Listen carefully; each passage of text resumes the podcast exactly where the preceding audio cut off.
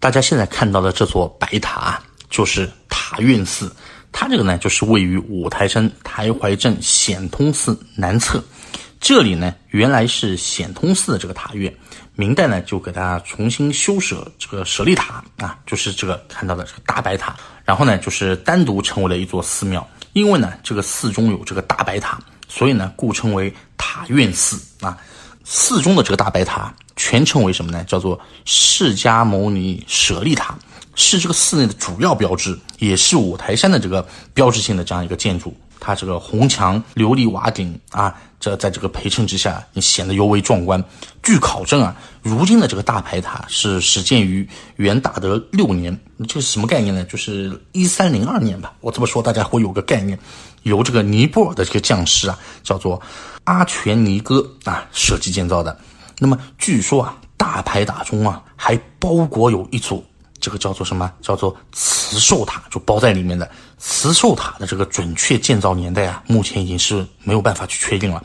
塔内呢还藏有佛祖释迦牟尼的这样一个舍利。那么大白塔的这个外观啊，它这个规制与咱们北京的这个北海公园的这个白塔呢大致相同，但是就规模要大上好几倍，高达五十余米。据说啊，从前这个香客。大多都会绕行白塔去还愿，啊，一边走一边念经或者是叩头，一边抚转这个法轮。那么蒙藏族佛教徒啊，到这个五台山啊，首先要朝拜什么？朝拜这就是塔院寺的这个五圣迹啊，这个第一盏圣迹啊，就是这个大白塔。那么塔院寺整座寺院以大白塔为中心啊，中轴线上有这个影壁、牌坊、山门、大慈延寿宝殿，还有这个。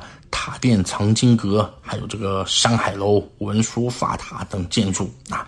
塔院寺门前呢有三木门牌坊一座，这座木牌坊啊就是庞大宏伟。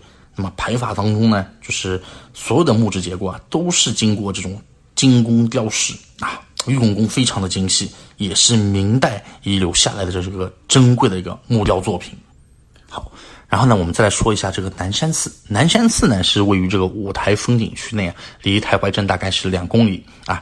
整个这个寺院啊也是依山而建的，共有这个呃殿堂窑房啊三百余间啊，占地六公顷，是五台山规模啊也是非常大的这个寺院了啊。南山寺呢是为引人注目的，就是它这个气魄、石雕和这个泥塑。来到山门前啊，你首先映入眼帘的就是一面影壁。五台山的寺院大多都是有这个影壁的。要说这个南山寺这面应该是最大的了啊。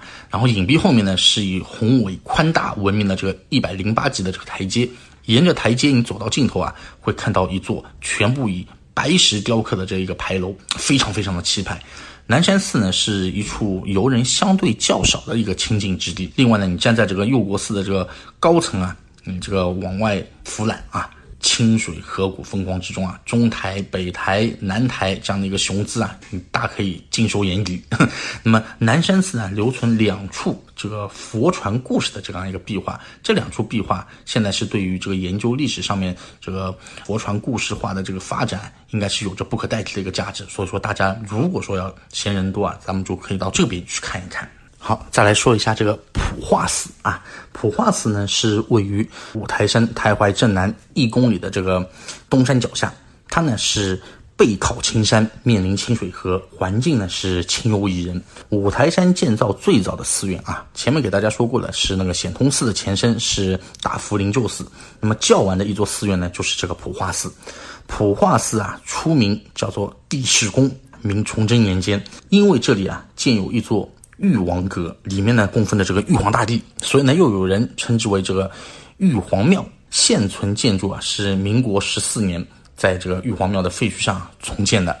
普化寺的这个照壁啊是用石与砖砌成的，是五台山寺院中啊最长的这个照壁。正中呢是嵌石刻福禄寿三星图案，两边呢就是这个文武别子和这个翻西求贤，背面呢就是雕有观音啊。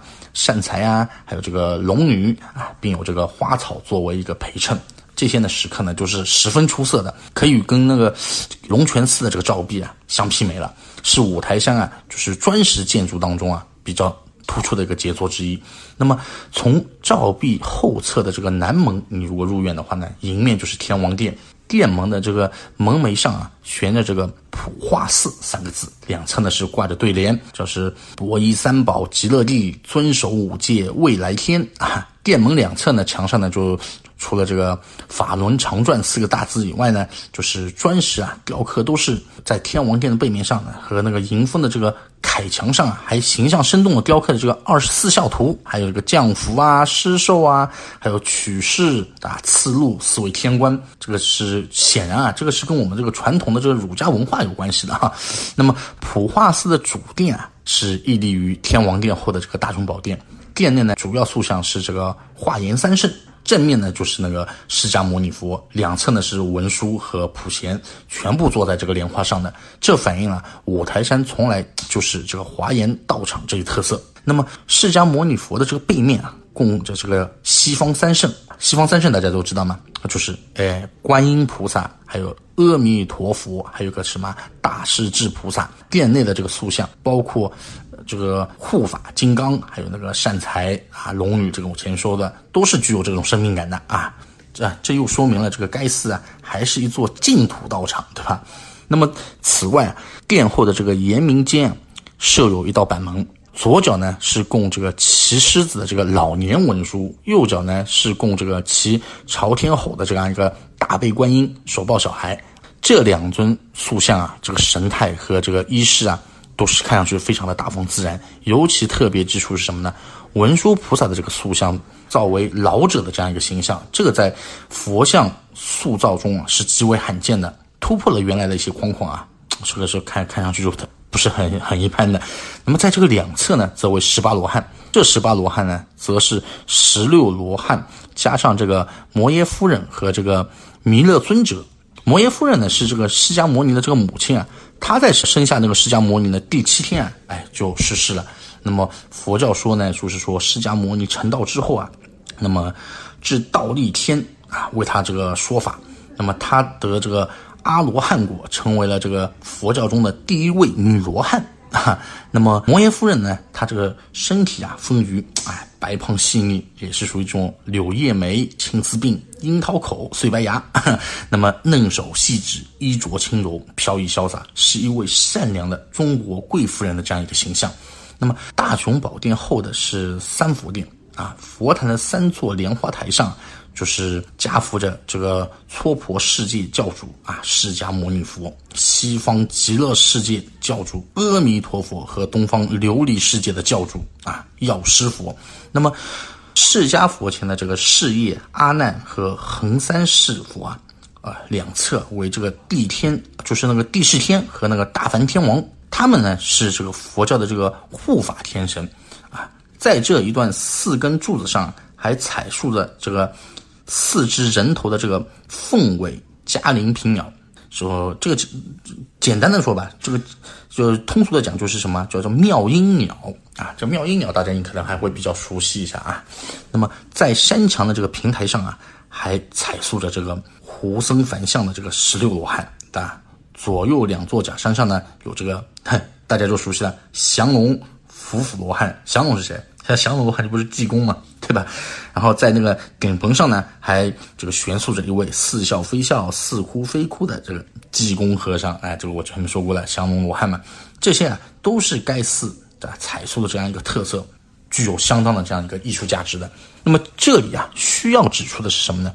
在一九九六年的时候啊，山西省科学院啊崔振生、山西著名影视师李安宝发现啊。该寺啊是背靠山脉，犹如这个静静卧躺着的一个身体魁梧、长达三千余米的这样一个慈祥大佛。这一仰天的这个大佛啊，两臂直伸啊啊，双手做弥陀定印，木置于小腹上面。这一仰天的这样一个大佛，两腿平伸，对吧？那双脚蹬在这个南山上面，你远远望去，就好像一位。安详慈悲的这样一个圣人，默默地躺在这个清水河畔啊，领略着五台山这座佛国圣地的这个兴旺繁荣。那么，这尊仰天大佛啊，既是文殊道场的又一灵迹，也是五台山这个旅游胜地当中的一大景观。这个大家可以去看一看的，是不是很像？